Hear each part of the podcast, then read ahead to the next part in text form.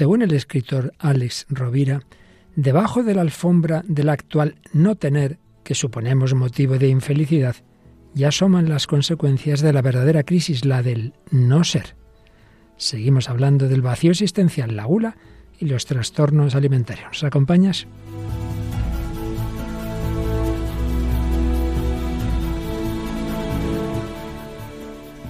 El hombre de hoy y Dios, con el padre Luis Fernando de Prada.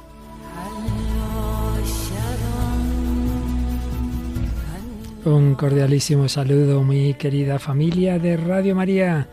Ya en este mes de febrero preparándonos a celebrar la Virgen de Lourdes, tras celebrar la presentación del Señor. Vamos caminando y ya cerquita de la cuaresma que nos llama al ayuno de eso también hemos hablado en este programa, seguiremos haciéndolo.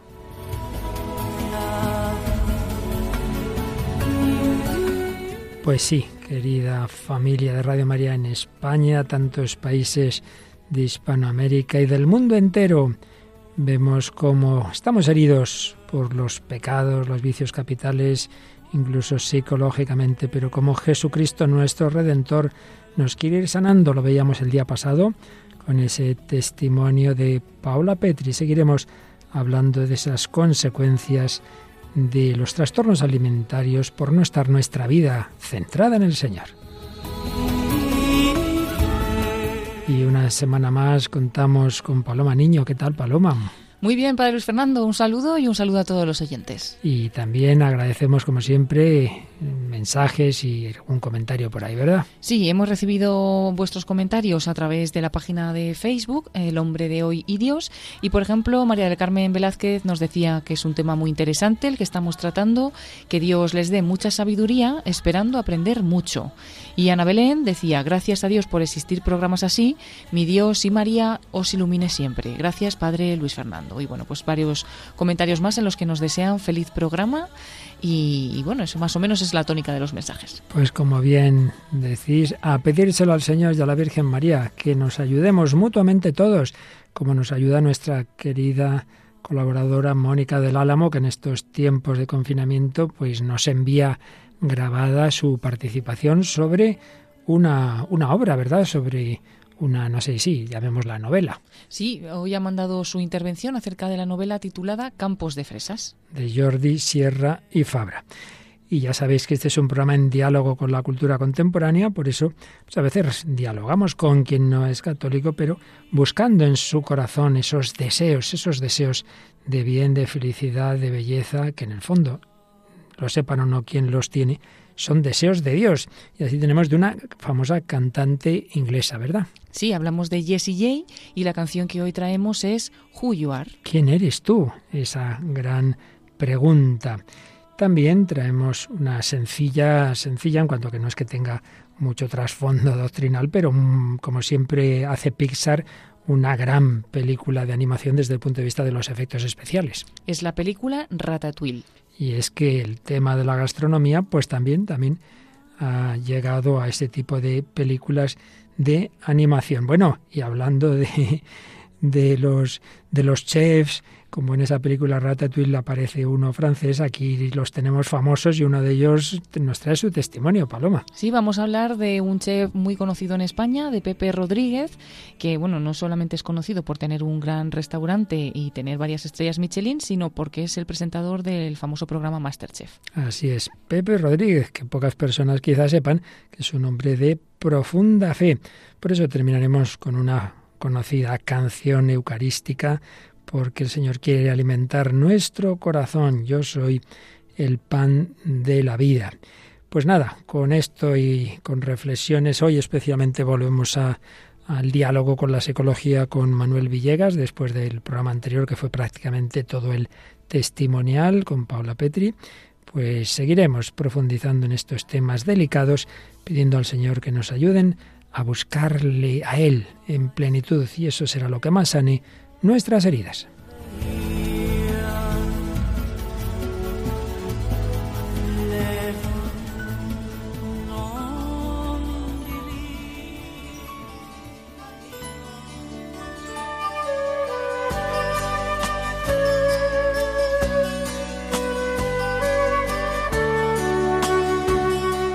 El autor, famosísimo autor del famosísimo Principito, en otra obra, San Superi decía, los hombres dilapidan su bien más preciado, el sentido de las cosas. Si perdemos el sentido de la vida, si caemos en el vacío, estamos expuestos a cualquier cosa. De esto ya vimos en días anteriores que el profesor José Luis Cañas ha insistido mucho en que el vacío existencial es lo que nos puede llevar y tantas veces nos lleva a adicciones, a compulsiones, cuánto daño nos hacen. Bueno, pues ese vacío existencial, ese vacío, no simplemente es objeto de reflexión más o menos, digamos, filosófica, sino que hemos visto en la web de una clínica psicológica lo siguiente.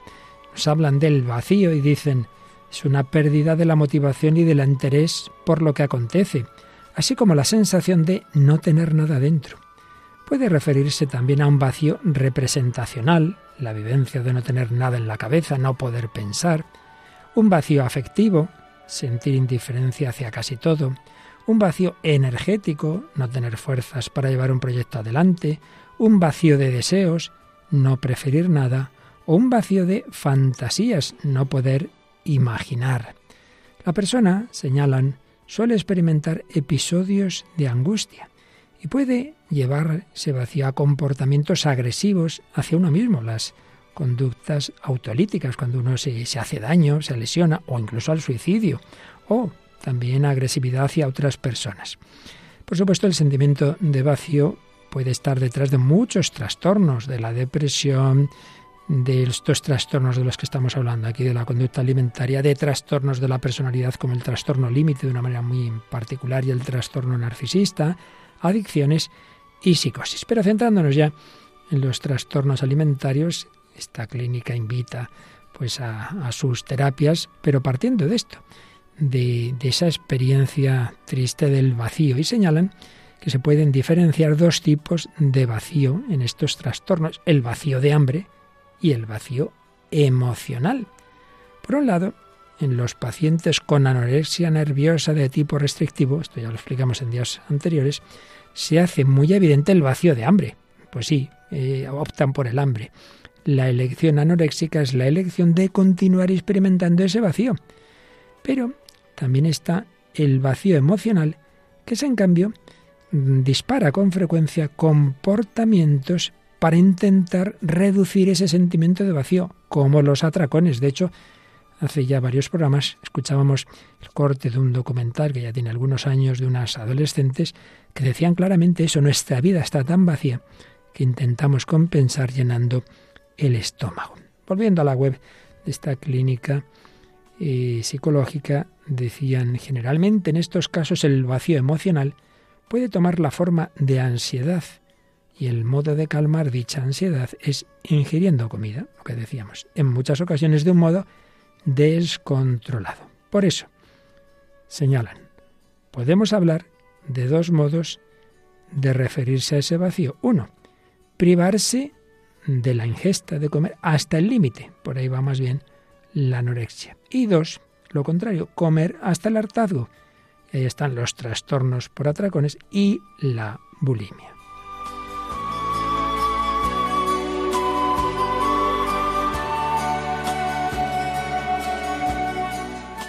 Y por dar un pequeño salto, aunque solamente lo mencionaremos desde esta descripción psicológica a la filosofía, volviendo a José Luis Cañas y su gran obra La antropología de las adicciones, él hacía ver en uno de los capítulos de esa obra que podemos darnos cuenta de dos modelos de persona que están detrás de, distintas actitudes en este tema. Por un lado, la persona trascendente, de aquel filósofo y teólogo nórdico protestante Kierkegaard.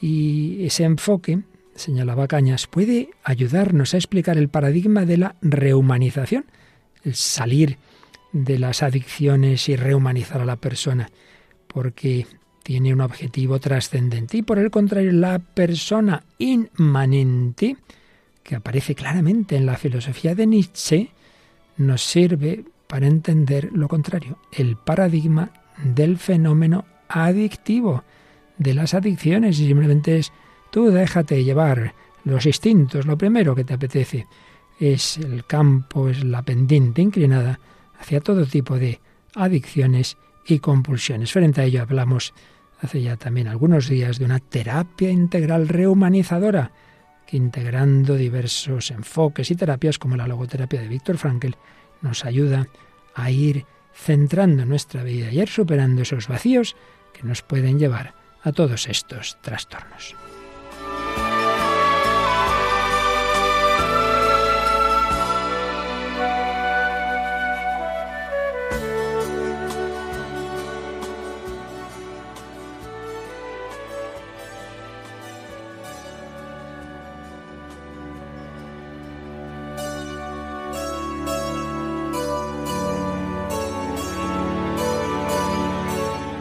Bueno, pues vamos adelante en Radio María, en El Hombre de Hoy Dios, con Paloma Niño, con la colaboración que enseguida escucharemos de Mónica del Álamo y quien nos habla el Padre Luis Fernando de Prada en este largo recorrido y ya estamos en el último de los vicios o pecados capitales que hemos ido viendo y sus implicaciones psicológicas.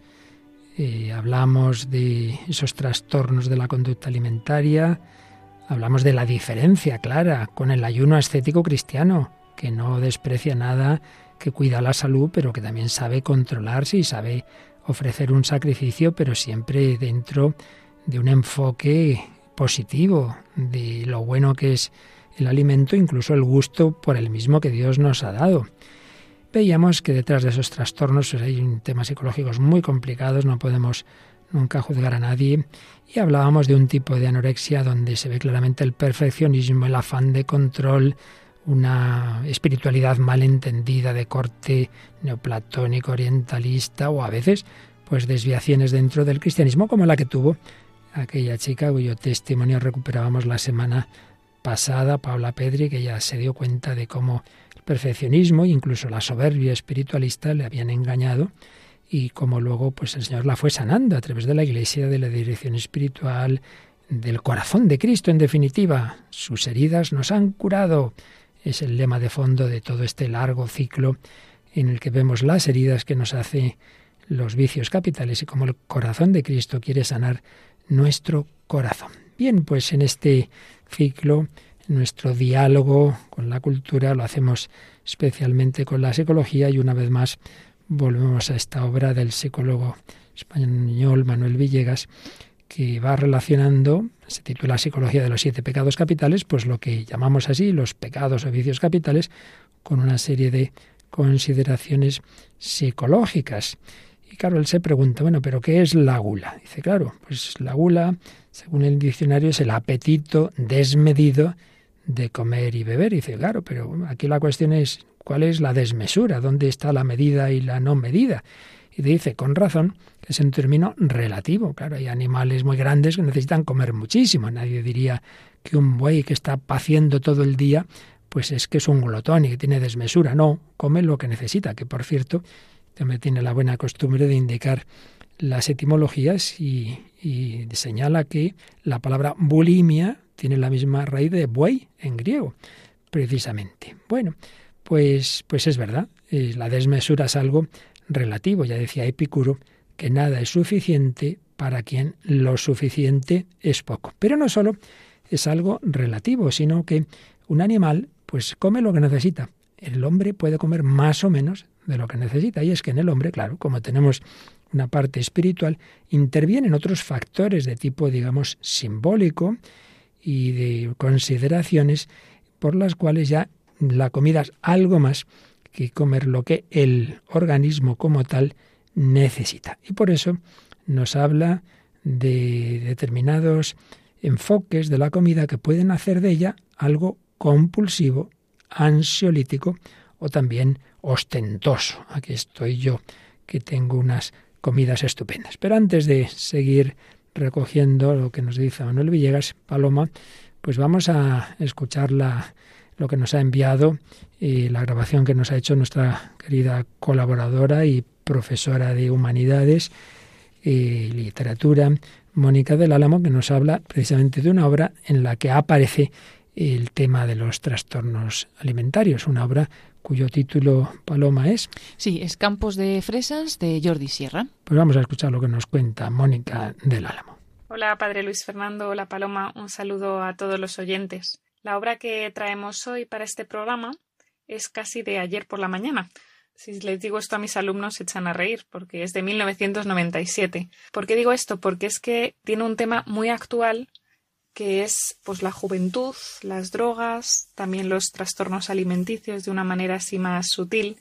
Esta obra se llama Campos de Fresas y es de eh, Jordi Sierra y Fabra, un autor contemporáneo catalán que tiene muchísimas obras de novela juvenil, muchísimas, muchísimas. Y esta en concreto, pues eso, reflexiona sobre la vida de un grupo de, jóvenes, eh, en concreto una chica, Luciana, que bueno, un día se encuentra así más de bajón porque está de exámenes, porque ha discutido con su novio y deciden para aguantar todo el fin de semana pues tomar una droga de diseño. Y claro, pues las drogas afectan a cada uno de una manera distinta, a esta chica le da un golpe de calor y entra en coma. Entonces, claro, cómo afecta a todos sus amigos, a todos los que estaban con ella, a su novio que no estaba con ella en ese momento, a sus padres, pues es, es esa la historia de esta novela. La hemos traído en concreto porque eh, una de sus amigas, Loreto, es una chica que tiene bulimia. Y la descripción que hace Jordi Sierra Fabra de esta chica, de cómo la ve su madre, por ejemplo, de cómo se ve ella misma, creemos que es un retrato muy fiel de lo que es un trastorno alimenticio, ¿no? De cómo afecta a la persona, cómo te cambia, eh, no solo físicamente, sino también, pues eso, psicológicamente, ¿no? Y cómo se influye y, y cómo influye la mirada que tiene ella de sí misma. Hemos seleccionado dos fragmentos. La primera es un poco desde el punto de vista de la madre y la segunda ya es una descripción de ella mirándose al espejo y lo que para ella significa que otros la apoyen, ¿no? En ese trastorno que tiene. En este caso, Luciana, su amiga, pues es un apoyo muy grande para ella. Y entonces el hecho de que ella está en coma, pues le la sacude del todo, ¿no? El primer fragmento muestra como un día normal, ¿no? En la vida de Loreto, el día que, que se despierta, un día que se despierta, que es justo el día que su madre le va a contar que Luciana está en coma. Dice Loreto apareció en la puerta de la cocina con el sueño todavía pegado a sus párpados. Su madre la contempló, buscando, como cada mañana en los últimos días, la naturalidad en sus gestos, la indiferencia en su mirada. Pero también, como cada mañana, le fue difícil hacerlo. Pese al camisón, que le llegaba hasta un poco más arriba de las rodillas, la delgadez de su hija era tan manifiesta que seguía horrorizándola. Los brazos y las piernas eran simples huesos, con apenas unos gramos de carne todavía luchando con firmeza por la supervivencia.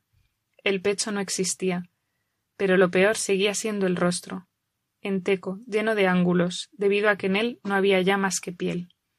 A veces le costaba reconocerla. Había sido tan bonita. Eh, tiene una conversación la madre con su hija, una conversación normal sobre el desayuno, aunque ya pues con mucho miedo, ¿no? De que tome el desayuno y luego lo vomite. Se lleva, se, se ve, ¿no? Se aprecia esto. Y luego, pues nada, la hija se va al baño y la madre la sigue corriendo para contarle lo de Luciana y dice fue tras ella. Ya estaba en el baño. Llamó a la puerta y entró casi a continuación. Su hija se cubrió el cuerpo rápidamente con la toalla. Pero bastó una fracción de segundo para que ella pudiese verla desnuda. Casi tuvo que abortar un grito de pánico y dolor. Los prisioneros de los campos de exterminio nazi no tenían peor aspecto. Imaginaos, ¿no? El, dolor para, para, una madre, ¿no? Ver así a su hija y, ver que, no puede hacer nada, ¿no? Pero es todavía más impresionante la descripción que hace Jordi Sierra y Fara desde los ojos de la propia Loreto cuando ella misma se mira al espejo. Porque se ve eso, que está mal, pero no solo eso, sino que ella no se ve como está. Se ve que está mal, pero se cree que es, pues, como ocurre con los trastornos, por otra causa. Loreto se miró en el espejo de su habitación, desnuda. Recorrió las líneas de su cuerpo, una a una. Casi podía contar sus huesos, las diagonales de sus costillas, el vientre hundido, la pelvis salida y extrañamente frondosa, las nudosidades de sus rodillas, la piel seca, el cabello débil y sin fuerzas que se le caía cada día más. Y aun así se sintió mal por algo distinto, peor gorda. Tuvo que cerrar los ojos y volver a abrirlos, para enfrentarse a la realidad. Tal y como le había dicho el psiquiatra. Se estaba muriendo. Si no dejaba de comer incontroladamente para vomitar después, al sentirse culpable de ello y temiendo la obesidad, sería el fin. Había llegado al punto límite, y tras él no existía retorno posible. Luchó desesperadamente consigo misma, y pensó en Luciana. Luciana, tan llena de vida, siempre alegre.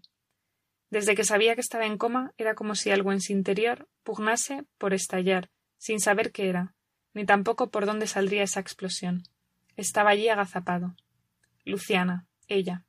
Apenas veinticuatro horas antes, Luciana había estado allí, a su lado, frente a aquel espejo, obligándola también a mirarse. Por Dios, Loreto, ¿es que no lo ves? Mira tus dedos, tus dientes, tus pies. Miró sus dedos. De tanto introducírselos en la boca para vomitar, los tenía sin uñas, doblados, convertidos en dos garfios, atacados por los ácidos del estómago. Miró sus dientes, con las encías descarnadas, colgando como racimos de uva seca de una biza agotada también destrozados por los ácidos estomacales que subían con una comida al vomitar. Miró sus pies, sus hermosos pies, casi tanto como las manos unos años antes, ahora llenos de callosidades, pues al perder peso, al desaparecer la carne de su cuerpo, habían tenido que desarrollar su propia base para sostenerla. Era un monstruo. Aunque mucho peor era estar gorda. Tener hambre, comer, engordar y yo te ayudaré, Loreto. Voy a ayudarte a superar esto, te lo prometo. Estaré a tu lado. Comeremos juntas lo necesario, sin gulas ni ansiedades, y no te dejaré vomitar. Se acabó, te lo juro. No hacía ni veinticuatro horas. Y ahora ella estaba en coma. Se moría. Era tan injusto. Y no solo por Luciana, sino también por ella misma, porque la dejaba sola, sola. Sintió una punzada en el bajo vientre, dolorosa, aguda. No podía ser la menstruación, porque se le había retirado hacía meses después de tenerla en ocasiones diez días seguidos, o de pasar tres meses sin ella, y el estreñimiento no le producía aquel tipo de daño. Tampoco eran sus habituales dolores abdominales. Era un dolor diferente, nuevo. Tal vez un espasmo. Pero de alguna forma, por extraño que pareciese, gracias a él, sintió de pronto que estaba viva. Luciana no sentía nada. Ya no. Loreto se apoyó en el espejo, Primero la mano, después la cabeza. Cerró definitivamente los ojos. No te mueras, susurró. Por favor, no te mueras. Ni ella misma supo a cuál de las dos se refería. Bueno, como veis, es, es una escena muy impresionante, ¿no? Primero, cómo, físicamente, ¿no? Este trastorno alimenticio la ha destrozado, pero también psicológicamente, ¿no? Cómo ella no es capaz de verse normal, sino que se ve gorda y que le parece peor verse gorda que todo lo que le ha hecho su reacción, ¿no? Y bueno, también pues es una clara muestra de, de que todo se puede desordenar, ¿no? Que algo tan bueno como comer, como alimentarse, que no solo es necesario, sino que es un placer, ¿no? Eh, comer mm, es una cosa que se puede disfrutar bien de manera ordenada, eh, se puede desordenar tantísimo, ¿no? Es como un reflejo, a lo mejor más bien físico, de que, los, que lo que nos pasa interiormente, a veces con trastornos psicológicos, a veces con el pecado, a veces con decisiones que tomamos, ¿no? Malas o desordenadas. Y no sé, a mí cuando me lo leí en mi juventud eh, me, me impresionó muchísimo esta escena. Y bueno, aunque no es el tema principal del libro porque se centra más en las drogas, sí que se ve, yo creo que otra parte de este problema, de estos trastornos, y es que la ayuda es fundamental, la ayuda de otro, pues del psicólogo, del psiquiatra, evidentemente de tu familia, pero claro, aquí la ayuda de alguien como ella, de un igual, es lo que le da esperanza, ¿no? Luciana es lo que supone una esperanza para ella. Y no nos da tiempo a detenernos más, pero, pero el recuerdo de Luciana, la idea de Luciana de saber que ella está en coma, la va a ayudar a salir adelante y a ir tomando sus decisiones y a ir avanzando, ¿no? En, digamos que su lucha porque Luciana vuelva a, está en coma porque vuelva, ¿no? A la vida normal, también es su lucha, o ella hace un paralelismo con su lucha por, por volver a, la normalidad. Así que bueno, pues aunque es un poco duro este fragmento, espero que nos haya ayudado un poco a ver este, este desorden alimenticio que puede haber también ¿no? en, en la gula. Un saludo a todos y muchísimas gracias. Pues muchísimas gracias a Mónica del Álamo por este magnífico resumen, esta exposición de un fragmento de la novela Campos de Fresas de Jordi Sierra y Fabra, realmente bien escrita de ¿eh, Paloma, y nos deja nos deja un poco impresionados. Sí, ella lo ha dicho que es duro, pero no solo por lo que cuenta, sino porque la descripción es como muy clara, ¿no? Entonces te lo imaginas eh, fácilmente. Dice que, por ejemplo, la madre eh, la compara con los prisioneros de los campos de concentración y, bueno, y en la misma descripción dice muchas cosas, bueno, que te dejan... es muy fuerte, ¿no? Y luego lo, lo que también dice que destrozada psicológicamente ni siquiera es capaz de verse así, porque ella se ve de otra manera y no, no tiene una percepción clara. Y bueno, me he fijado también en lo que ella dice, que se necesita ayuda y como parece que ha perdido la ayuda de esa amiga que estaba ahí con ella, eh, ayudándola, que era como lo último que le quedaba para agarrarse, pero también de esta forma, estando ella en coma, pues también le hace tener que luchar porque lucha como por las dos, ¿no? Entonces es importante eso de la ayuda y que la ayuda pues muchas veces no es de quien te la quiere dar, porque seguro su madre está ahí también, está pendiente, está tal, pero parece que no, no la alcanza, ¿no? Esto es fundamental para cualquier problema y sobre todo estos tipos de trastornos serios. Uno solo casi imposible que salga. De hecho, si recuerdas, el último consejo o sugerencia que oíamos en el programa pasado, de un testimonio real, no, no de novela, de ficción, sino real, de Paula Petri, justamente nada de secretismo, compartirlo. Se lo dijo a su madre, se lo dijo al capellán de su facultad, que se convirtió con el tiempo en su director espiritual y así ha podido salir, claro. Y luego, claro, la ayuda de Dios, obviamente que no aparece en esta novela, pero que empieza por abrir tu corazón a otra persona, aunque sea una amiga. Claro que sí, nada de secretismos, nada de guardarnos las cosas. Bueno, lo que está claro, siempre lo hemos repetido, no podemos juzgar cada caso, pero es indudable que un mundo y sobre todo una generación joven sin unas certezas, sin unos valores, unos principios que no sabe uno ni quiénes somos, ni quiénes dejamos de ser, es campo abonado para cualquier cosa. Y precisamente la canción que traemos pues se hace esa pregunta, ¿quién eres tú? ¿Quién eres tú? ¿De qué hablamos, Paloma? Es la canción Who You Are de, de, la cantante y compositora británica Jessie J. Y bueno, pues una canción en la que ella dice que es la canción que más le ha hecho sentirse orgullosa de sí misma, porque parece ser que ayuda a algunas personas. Ha recibido algunos mensajes como que eh, me iba a dar por vencida, quería acabar con mi vida hasta que escuché Who You Are. Y bueno, pues ella misma dice que es una canción que salvó su propia vida y que también salva a otras personas. Escuchamos Who You Are de Jessie J. Mm, yeah.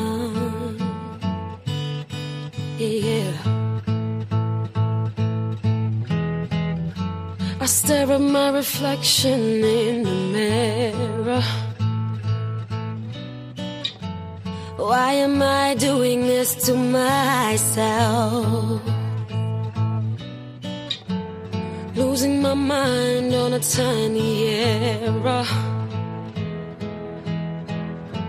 I nearly left the real me on the shelf.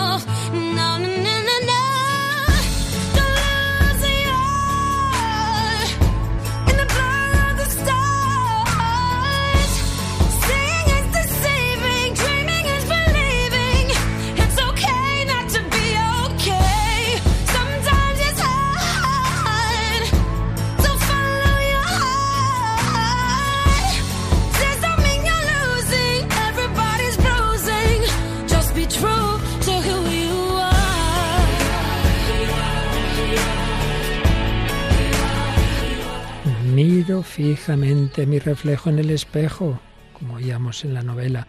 ¿Por qué me estoy haciendo esto a mí misma?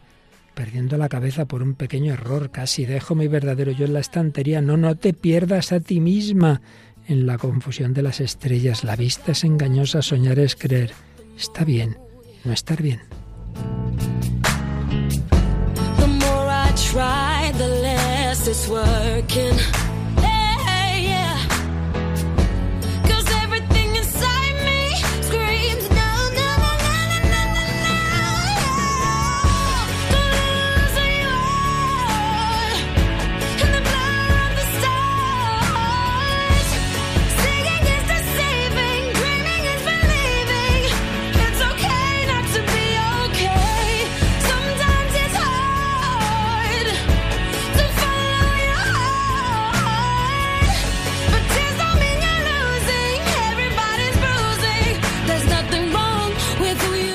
Cepillándome el pelo. Estoy perfecta. Me olvidé de lo que hacer para caber en el molde. Cuanto más lo intento, menos funciona. Porque todo dentro de mí grita, no, no, no.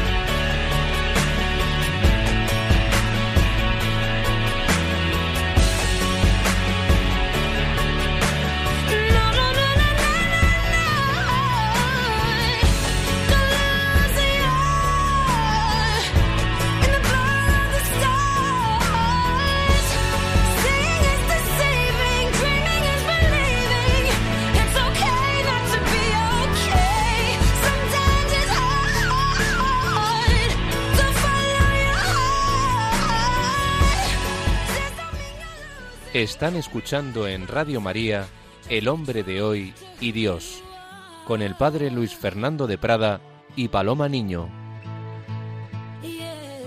Bueno, Paloma, espero oírte cantar así. no, no tanto. Menuda voz. No tanto, no puedo llegar tan alto. Menudas modulaciones, sí, sí. menuda escala que tiene la muchacha. ¿eh? Impresionante, impresionante. Bueno, pues una canción que sí que tiene ahí algunos reflejos de trastornos, de ese mirarse al espejo, de ese buscar el perfeccionismo, de ese querer caber en el molde, quién eres tú, esos trastornos de nuestra identidad, esa falta de autoestima que tantas veces pueden llevarnos a otras cosas. Pero, eh, según comentabas, esta cantante ha señalado que, que algunas personas el oír la canción les ha ayudado. Hay que luchar, claro que sí. Hay que saber como también oíamos en la novela, apoyarse en lo que sea y no dejarnos arrastrar por esas situaciones. Bueno, pues aquí seguimos en Radio María, en el Hombre de Dios, hablando desde la perspectiva de los vicios capitales, de la gula y, y lo que tiene que ver con tantas cosas como son esos trastornos alimenticios. De algo que en sí mismo es bueno, claro que sí, el alimentarnos y el que Dios facilita siempre lo que necesitamos poniendo un gusto en ello. Pero estábamos viendo en ese diálogo con la psicología, como explica Manuel Villegas, que muchas veces en vez de comer lo que necesitamos, pues no es según la necesidad, sino que se mezclan otras circunstancias como es el vacío existencial que puede llevarnos a tomar la comida, por ejemplo, como ansiolítico. Y dice lo siguiente, si el hambre se percibe con una sensación de vacío en el estómago, Nada tiene de extraño que la ansiedad o la angustia se asocien con el hambre, puesto que la experiencia de vacío es uno de los indicadores más frecuentes de angustia. Esta es una de las sensaciones más frecuentemente referidas por las personas que padecen bulimia o practican atracones. Y lo ejemplifica con el diálogo con una de sus pacientes, como siempre cambiando el nombre de la misma, aquí la llama Juana, y bueno, pues nos habla de una mujer de 31 años, separada, eh, de un hombre que era toxicómano, que la había recluido y maltratado física y psicológicamente, y que eh, estaba con problemas alimenticios, va a una clínica, se asusta al ver ahí las chicas anoréxicas, no es, no es su caso, bueno, el caso es que acaba yendo a este psicólogo y él refleja aquí el diálogo que tienen de él, simplemente vamos a fijarnos en algunas, algunas de las expresiones, cuando el terapeuta le dice, parece que todo lo que me cuentas está relacionado con la sensación de ansiedad. Sí, así es. Siempre me ha pasado en las temporadas en que he estado muy nerviosa. Esto no es de ahora, de cuando me ocurrió lo de mi marido hace ya años. Y entonces, ¿cuándo empezaste a utilizar este sistema de darte un atracón y vomitar para calmar los nervios? Pues hace ya ocho o nueve años. También has dicho que esa era la única cosa que podías controlar. ¿Qué significa esto? El mundo de alrededor. Mi marido hacía su vida, pasando de mí totalmente. Él se iba a trabajar y venía a los tres días. Y si venía con algún problema, me dejaba en casa, allí, como si yo no existiera. Pues yo qué sé, a mí me daba por comer. Nada más pensar qué estaría haciendo, qué no estaría haciendo, me daba por comer. Si yo estaba todo el día en casa, ¿qué hacía? Pues comer. O sea, que estabas todo el día en casa y pensando en qué estaría haciendo él. Sí, de los mismos nervios, pues con el aburrimiento me daba por comer. Me podía comer pasteles y pasteles. ¿Y qué sentías luego? Uy, lo bueno que estaba. Pero después iba a vomitar. ¿Y para qué? Para quedarme tranquila, porque me hinchaba tanto de comer. Después no podía ni respirar de la ansiedad que tenía dentro, de haber comido tanto. O sea, estabas aburrida, o estabas ansiosa y comías, y luego vomitabas porque te ahogabas de tanta comida. Cuando vomitabas, ¿pensabas en liberarte de la sensación física o en qué pensabas? En quitarme esa pesadez que tenía en el cuerpo. Muchas veces prefiero no comer para no sentir esa mala leche que se me da. ¿Cómo quieres regularte si cuando alguien te dice come, tú comes? Como si el que tuviera hambre fuera el otro y no tú. A ver, solo mi cuerpo puede saber si tiene hambre o no tiene hambre, nadie más. Si no pongo el centro de las decisiones en mí misma, entonces mi organismo funciona como una especie de autómata que no tiene criterio. Y es que al final pues volvemos a lo de siempre. Uno no tiene autoestima, depende del juicio de los demás, está pasándolo mal por otros motivos como esa mala relación con esa pareja, el vacío, la ansiedad, calmar el vacío, la ansiedad, tomar la comida como si fuera un ansiolítico, en fin, pendiente, inclinada, que las cosas se van complicando y complicando. Cuando de por sí pues es algo bueno y necesario y un arte, el arte culinario. Bueno, Paloma, hemos traído sobre ese arte culinario ya varias películas de muy distinto tipo. Hoy una que no es que tenga mucho así, digamos, de enseñanza de fondo, pero sí la traemos para hacer ver que incluso películas de animación técnicamente muy bien hechas, pues tienen ese fondo del arte culinario, ¿verdad? Sí, y es la película Ratatouille, una película estadounidense de animación producida por Pixar, que se estrenó en el año 2007 y dirigida por Brad Bird. La película narra la historia de una rata que sueña con convertirse en chef y para realizar este objetivo decide hacer una alianza con el hijo de uno de los cocineros más prestigiosos de Francia. Fue un éxito en taquilla esta película y además de ganar, el premio Oscar a la mejor película de animación, pues ganó también otros, otros premios. Bueno, escuchamos un momento en que las ratas han encontrado por ahí un libro de recetas de un gran chef y entonces ese libro lo roba un señor en cuya casa estaba y luego pues resulta que sale el genio de ese chef y le habla a la rata. Vamos a escuchar ese, ese momento. ¿Qué? ¿Qué, qué pasa? Excuse-moi, soy el chef Auguste Gusto. Ya, ya sé quién eres. ¡Silencio! Mira. Y bien, mon ami. ¿Reconoces esto? No estoy seguro, pe- pero... Continúa. ¿París? Sí. ¿Me has traído aquí? ¿Por qué? ¿Cómo? ¿No eres un producto de mi imaginación? Soy producto de tu imaginación, pero la inspiración nos llega a todos, especialmente a los chefs. La crítica ha degradado mi restaurante de 5 a 4 estrellas. Mon ami, espero que me ayudes a recuperar esa estrella. A ver qué gustos resurja. ¡Eso está hecho! Bueno, pues se verá cómo las ratas van entrando ahí en ese restaurante y cómo se meten ahí a cocineros y bueno, ya digo, más que nada es los efectos especiales muy bien hechos. Pero bueno, con este trasfondo, ¿no? De las ratas que normalmente las echaríamos y yo desde luego los vamos rápidamente. Directamente, sí, Pero aquí sí. se alían con el hombre a la hora de la cocina. Bueno, sin irnos a la animación ni a la ficción, nos hablas de un gran chef, ¿verdad que sí? Sí, un chef español muy conocido, Pepe Rodríguez, y bueno, es considerado uno de los mejores cocineros de España, si lo han reconocido, con dos estrellas Michelin. Y su fama llegó especialmente con el programa de Masterchef, que es, con él se ha ganado el cariño de, de muchas, eh, de muchos españoles. Pese a ello, pese a que ser muy conocido, son pocos los que conocen que es un católico practicante que va a misa todos los domingos y que además intenta vivir su fe de manera coherente. Eh, bueno, él eh, lo de ser cocinero lo tiene de familia, eh, está casado, tiene tres hijos, pero mm, la cocina le viene de antes, ¿no? De su abuela en concreto, que fundó el restaurante que ahora él dirige, el Bohío, y del que su madre también era cocinera. Pues él abandonó los estudios, se centró en la cocina y finalmente se convirtió en el gran chef que, que es ahora. Y dice que siempre ha sido cristiano, pero un poco así, de misa y vermú, pero que hizo un cursillo de cristiandad y dice que es algo muy potente, que en esos tres días se dio cuenta de lo que significa realmente ser cristiano y quién es Dios, ¿no? Que, que, es la fuerza y el motor de todo. Te hace estar en lo bueno, en lo malo y en lo regular. No sé si a veces me quedo demasiado detrás y no explico que soy cristiano, dice Pepe, pero eh, no me veo dando explicaciones, sino demostrando lo que hago. Llevo toda la vida yendo a misa y me reconozco dentro de la Iglesia. Y la Eucaristía es algo más que un complemento en mi vida porque comulgar es lo que más me alimenta. De hecho, mmm, también cuenta esta anécdota. Dice que hay gente que después de comer, incluso en su restaurante, pues le dice, me, me has emocionado con la comida, casi levito. Y él piensa, este es tonto, porque a mí me encanta comer, pero lo he hecho en los mejores restaurantes, pero nunca me he emocionado al comer. Y sin embargo sí que me he emocionado al comulgar. El alimento espiritual no tiene comparación.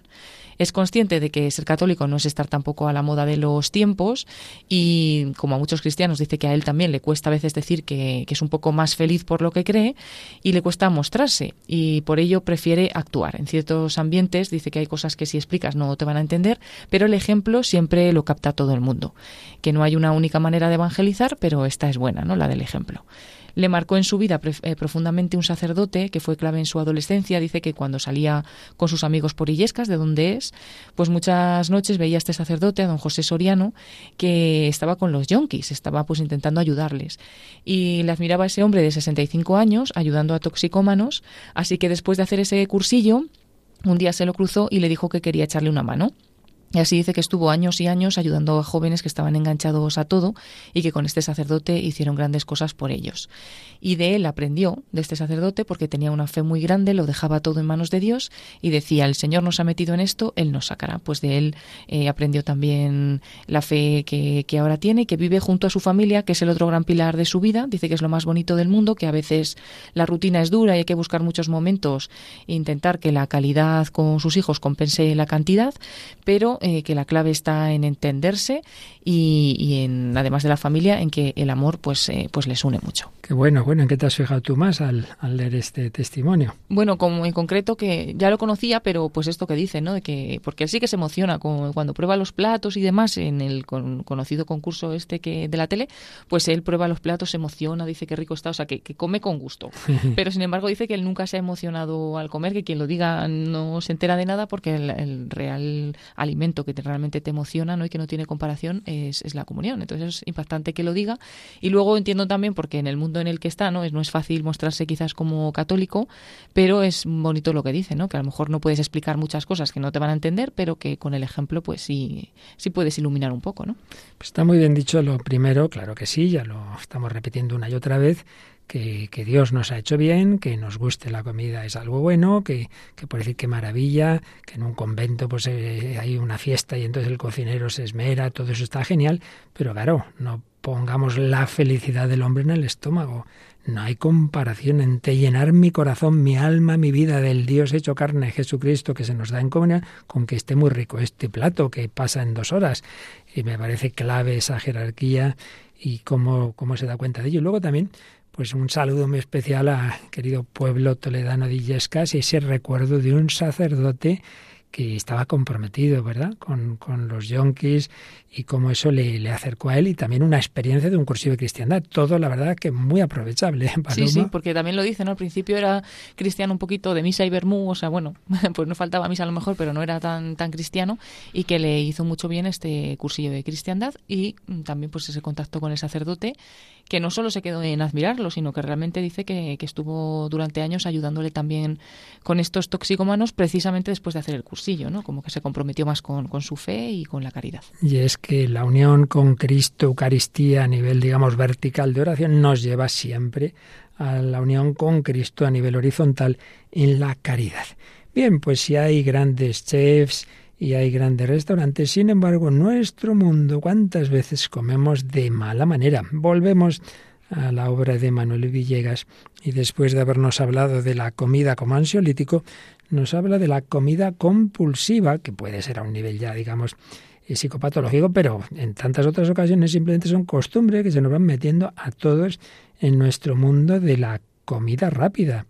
Indica que puesto que comer satisface de forma casi inmediata una necesidad primaria, se entiende que la ingesta esté asociada a uno de los placeres más básicos, el de la saciedad, como el bebé que acaba de mamar y claro, está tan contento. Bueno, pues los hábitos alimentarios personales, familiares, religiosos, culturales, influyen en las cantidades, la clase de alimentos, la frecuencia con la que se come. Y claro, es importante con los niños, con los adolescentes, pues enseñar una alimentación ordenada, unos buenos criterios, y no ala, dejarse llevar eh, de cualquier manera con conductas totalmente desreguladas. Y claro, hay que poner esas pautas durante la infancia, tener cuidado en la adolescencia, un horario en la toma de alimentos, pero si dejamos que los niños coman cualquier cosa en cualquier momento, lo que les apetezca, y luego, claro, tantos locales de comidas rápidas, perritos calientes 24 horas del día, abiertos, favorecen los desarreglos alimentarios, la comida compulsiva que lleva luego a obesidades mórbidas, etcétera. Esa sustitución de, de criterios internos por los externos desemboca fácilmente en una pasividad frente a los mismos, esa pasividad que le decía él a esa paciente que antes recordábamos a la que llamaba Juana. La adecuación a los criterios externos ha generado el hábito de comer a cualquier hora del día, cualquier cosa, en cualquier parte, enormes cubos de palomitas, bolsas de patatas fritas, vasos gigantes de Coca-Cola, mientras estás viendo no sé qué película, ir lamiendo helados de distintos colores y gustos con los amigos por la calle. Bueno, y no digamos lo que nos podrían contar los profesores, que tantas veces ven entrar en las aulas de su universidad a los alumnos ahí con su botella de no sé qué, con su lata de no sé cuánto, con sus panchitos de no sé qué, decir, pero oiga, que esto no es el bar una actitud ante la comida que lleva a convertirla en una compulsión sin finalidad nutritiva. Bueno, buenas reflexiones, ¿no te parece? Sí, muy interesante. Y es verdad esto que al final no nos damos cuenta a lo mejor, ¿no? Pero es verdad que vas al cine y no el tamaño de las palomitas no es ni medio normal. o de las Coca-Colas y demás y podrías decir, bueno, es que bueno, por un día no pasa nada, pero es que claro, es constante y, continuo y la gran cantidad, como dice, de, restaurantes de comida rápida, de comida al final basura, de tal, de acostumbrarte a comer cualquier cosa a cualquier hora sin ritmo, sin... Y bueno, parece que, que, bueno, no será tan perjudicial, pero bueno, enseñándolo desde niños y con el paso del tiempo, pues eso se hace, se hace algo muy grave tantas, tantas cosas. Puede empezar por una cosa pequeña, pero luego, pues vamos viendo y ya terminando estos aspectos negativos a los que puede llevarnos el no razonar, el no controlar esa tendencia que, que es buena, porque si no la tuviéramos no comeríamos lo necesario, no moriríamos pero hemos visto la comida como ansialítico, los atracones, la comida compulsiva y finalmente, que de esto ya hablaremos el próximo día uniéndolo a la bebida y el alcoholismo, la comida como evasión, como evasión. Y es que tantas veces eh, buscamos ahí un, un, euforizante, un estupefaciente, determinados hábitos sociales, dice también Villegas, fomentados en, sobre todo en la adolescencia y juventud, como el botellón, las comidas fast food, buscan la complicidad de la glotonería, la borrachera rápida y el atracón calórico fácil para provocar el descontrol. Y no digamos si ahí se añaden mm, drogas estimulantes para resistir horas y horas de juerga. Y bueno, pues esos peligros tan grandes que ya digo algo diremos próximo día, aunque ya dedicamos todo un ciclo hace ya años a las adicciones y cómo el Señor quiere liberarnos de todo ello. finalmente hablaremos también, lo dejamos para el próximo día, de aspectos ya de tipo más social, la gula como especulación, la gula ostentosa, la comida ostentosa, todo el pensar, oye, que hay gente que se está muriendo de hambre. Entonces es otra dimensión que hay que tener muy en cuenta. Pero vamos a dejarlo de momento aquí y ya seguiremos con ello y si hemos hecho alusión y oíamos a Pepe Rodríguez decir que no se puede nunca comparar el buen gusto de una buena comida, que está estupendo, con la gran emoción, mucho más que emoción, una profunda alegría, felicidad y llenar el alma y el corazón que nos da Cristo Eucaristía, pues vamos a terminar con esa conocida canción Yo soy el pan de vida, pero cantada por seminaristas de Chile. Sí, Jesucristo quiere alimentar nuestra alma, nuestro corazón, él es el que nos da el pan de la vida eterna.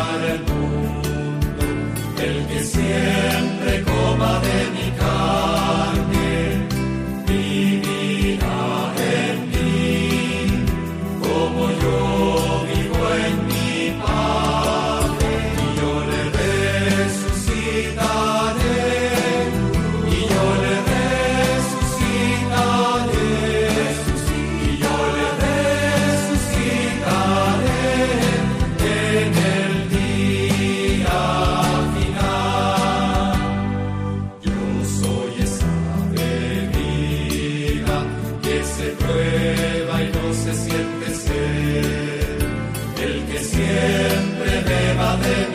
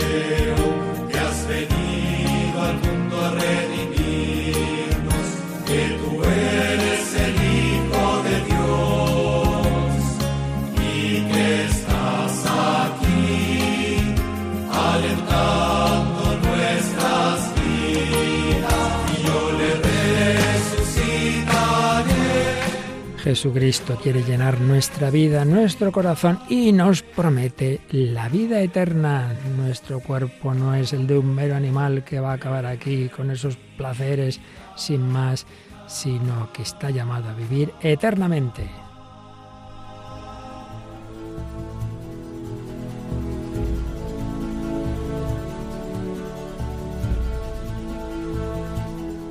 Bueno, pues hemos ido desde lo más básico, necesitamos, no somos ángeles, comer hasta este alimento espiritual, este pan de vida eterna. Todo es necesario, pero siempre en su orden y sabiendo que es lo más importante. Hemos recordado esa novela de Jordi Sierra y Fabra, Campos de Fresas, nos ha contado Mónica del Álamo una página tremenda sobre una chica con estos trastornos alimenticios. Hemos traído la canción de Jessie J, Who You Are, Quien Tú Eres. Hemos recordado la película de la animación Ratatouille. Hemos traído el testimonio del gran chef Pepe Rodríguez. Y hemos terminado con esta canción eucarística y todo ello entreverado con reflexiones sobre la gula y la psicología, hoy particularmente del profesor, del psicólogo Manuel Villegas. Bueno, Paloma, pues no digo que nos vamos a cenar, que es un poquito tarde, ¿verdad? Que ya lo hemos hecho antes y no hay que dejarse llevar, ya hemos dicho, de a cualquier hora, en cualquier momento, ¿verdad? Pero sí que una llamada a comer bien en el sentido de orden y, y no dejarnos llevar ni por exceso ni por defecto. Y bueno, seguiremos todavía un poquito más hablando de este tema. Y los anteriores recordamos que siempre se pueden volver a escuchar eh, online o descargarlos o pedirlos en casa, ¿verdad? Sí, muy fácilmente entrando en la página web www.radiomariapodcast.es podéis buscar este programa El hombre de hoy y Dios y ahí encontráis todos los programas anteriores y también pues lo pueden pedir directamente para recibirlo en casa en un CD o en un DVD en el 91 822 8010 todo eso, este último segundo solo en España, porque sabemos de tener muchos oyentes muy lejanos y ahí no podemos enviarlo, pero sí que podéis descargar todo gratuitamente de nuestra web y también eh, esperamos vuestros comentarios, vuestros mensajes. Recordemos una vez más cómo pueden enviárnoslos. Sí, pues como siempre a través del correo electrónico el hombre de hoy y Dios radiomaria.es o también recibimos vuestros comentarios a través de la página de Facebook del programa que la encontráis fácilmente en Facebook por el mismo nombre, el hombre de hoy y Dios y ahí vamos poniendo diferentes publicaciones y nos encanta recibir vuestros comentarios o mensajes al programa alimento del alma que nos da el Señor, su palabra, su Eucaristía y también alimento del alma que nos da a través de la buena música. Y ahora llega música sagrada. ¿Qué más queremos, Paloma? Sí, ahora vamos a escuchar a continuación al Padre Eusebio Guindano con el programa Música de Dios. Pues aquí os dejamos, Paloma y Niño. Hemos escuchado también la colaboración de Mónica del Álamo y que nos habla Padre Luis Fernando de Prada, deseando que alimentemos todos nuestra vida, nuestra alma, nuestro corazón con lo más grande, con lo más bello, con la verdad, la bondad, la belleza, que es el Hijo de Dios, hecho hombre, Hijo de María. En unión con Él, os deseo su bendición. Hasta el próximo programa, si Él quiere.